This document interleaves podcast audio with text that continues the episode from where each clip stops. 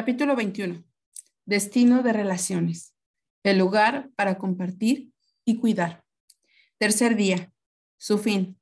Aumente mesurablemente la calidad de sus relaciones personales y profundice su conexión emocional con las personas que más le importan, revisando los seis aspectos fundamentales de unas relaciones con éxito.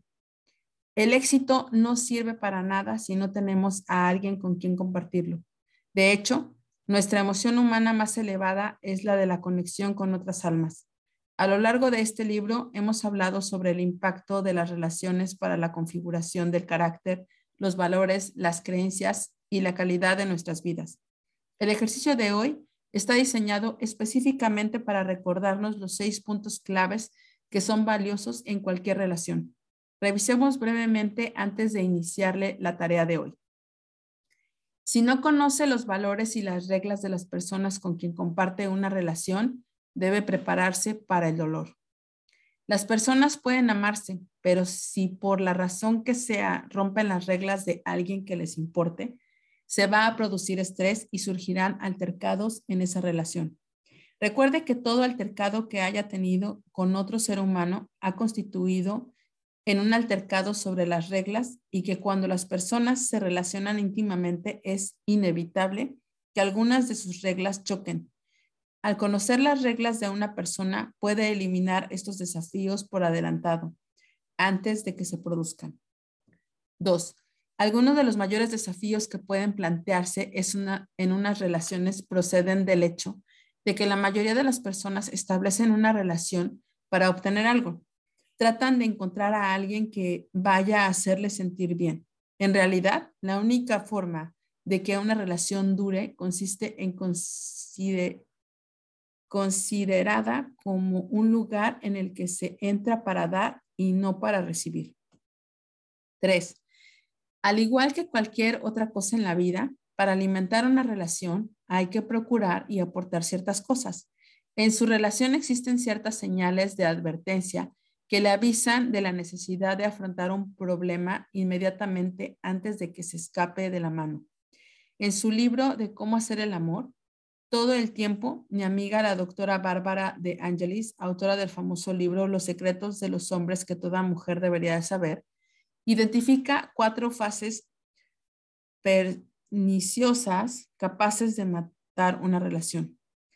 Al identificarlas podemos intervenir de inmediato y eliminar problemas antes de que caigan en pautas destructivas capaces de amenazar la propia relación. Fase 1. Resistencia. La primera fase de desafío en una relación es cuando uno se empieza a sentir resistencia. Prácticamente todas aquellas personas que se hayan visto involucradas en una relación han experimentado resistencia con respecto a algo que su compañero ha dicho o hecho. La resistencia se produce cuando se introduce una excepción o se siente molestia o un poco de separación con respecto a la otra persona. Quizás en una fiesta alguien cuenta un chiste que le molesta y desearía usted que no lo hubieran contado. El desafío, claro está, es que la mayoría de la gente no comunica cuando experimenta una sensación de resistencia y como resultado de ella esa emoción continúa creciendo hasta que se transforma en fase 2, resentimiento. Si no se maneja la resistencia, crece hasta convertirse en resentimiento. Ahora ya no se está simplemente molesto, sino enojado con la otra persona. Se empieza uno a separar de ella y a eh, erigir una barrera emocional. El resentimiento destruye la emoción de la intimidad y esa es una pauta destructiva para una relación algo que si no se controla, no hará sino ir adquiriendo velocidad. Si no se transforma o comunica, se convierte en fase 3, rechazo. Es el punto en el que se ha acumulado tanto resentimiento que uno se encuentra buscando formas de meterse con el otro, de atacarle verbal o no verbalmente. En esta fase se empieza a ver todo lo que hace el otro como irritante o molesto. Es ahora cuando no solo se producen las separaciones emocionales, sino también las físicas. Si se permite la continuación del rechazo y para disminuir nuestro dolor pasamos a fase 4, represión. Cuando uno se cansa de afrontar el enojo que procede de la fase del rechazo, se trata de reducir el dolor creando una especie de paralización emocional. Se evita sentir cualquier dolor, pero también se evitan la pasión y la excitación. Se trata de la fase más peligrosa de cualquier relación, porque es el punto en, en que los amantes se convierten en simples compañeros de habitación. Nadie sabe que la pareja tiene problema alguno porque nunca se pelean, pero ya no se queda entre ellos ninguna relación. ¿Cuál es la clave para impedir que se produzcan estas cuatro Rs? La respuesta es muy sencilla. Comunicarse claramente con el otro. Asegúrese de que las propias reglas son conocidas por el otro y pueden ser satisfechas. Evitar sacar las cosas de quicio. Utilizar el vocabulario transformacional. Hablar en términos de preferencias en lugar de decir, no puedo soportar cuando haces eso. Decir, preferiría que en lugar de eso hicieras esto otro. Desarrollar interrupciones de pauta para impedir la clase de discusión en la que ni siquiera se puede recordar cuál es el verdadero motivo de la pelea y solo se tiene la impresión de que uno tiene que ganar. Cuatro, convierta sus relaciones en una de las prioridades principales de su vida ya que de otro modo ocuparán un lugar secundario respecto a todas las demás cosas que son más urgentes y que le hayan ocurrido durante el día. Gradualmente, el nivel de intensidad y pasión emocional irán alejándose y no queremos perder el poder de nuestras relaciones simplemente porque nos hemos visto atrapados por la ley de la familiaridad o hemos descuidado habituándonos a la intensa excitación y pasión que sentimos por una persona. Cinco, una de las pautas más importantes que Becky y yo descubrimos desde el principio y que es crítica para hacer duraderas nuestras relaciones, consiste en enfocar cada día la atención en hacerlo mejor, en lugar de enfocarnos en lo que podrá suceder si terminara. Debemos recordar que aquello en que enfocamos la atención será aquello que experimentaremos. Si nos fijamos constantemente en nuestros temores de que una relación pueda terminar, empezaremos a hacer inconscientemente cosas para sabotearla, para alejarnos antes de que nos veamos demasiado involucrados y experimentaremos resultados verdaderamente dolorosos. Un corolario, perdóname, un corolario de este principio es que si quiere hacer durar su relación, no amenace nunca, nunca, nunca, nunca la propia relación. En otras palabras, no diga jamás, si haces eso, me marcho.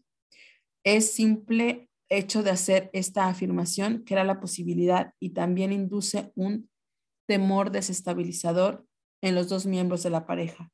Todas las parejas a las que he entrevistado y que han tenido una larga relación han convertido en una de sus reglas el no cuestionar si la relación duraría o no, ni amenazar con dejarla independientemente de los enfados o dolidos que se sintieran.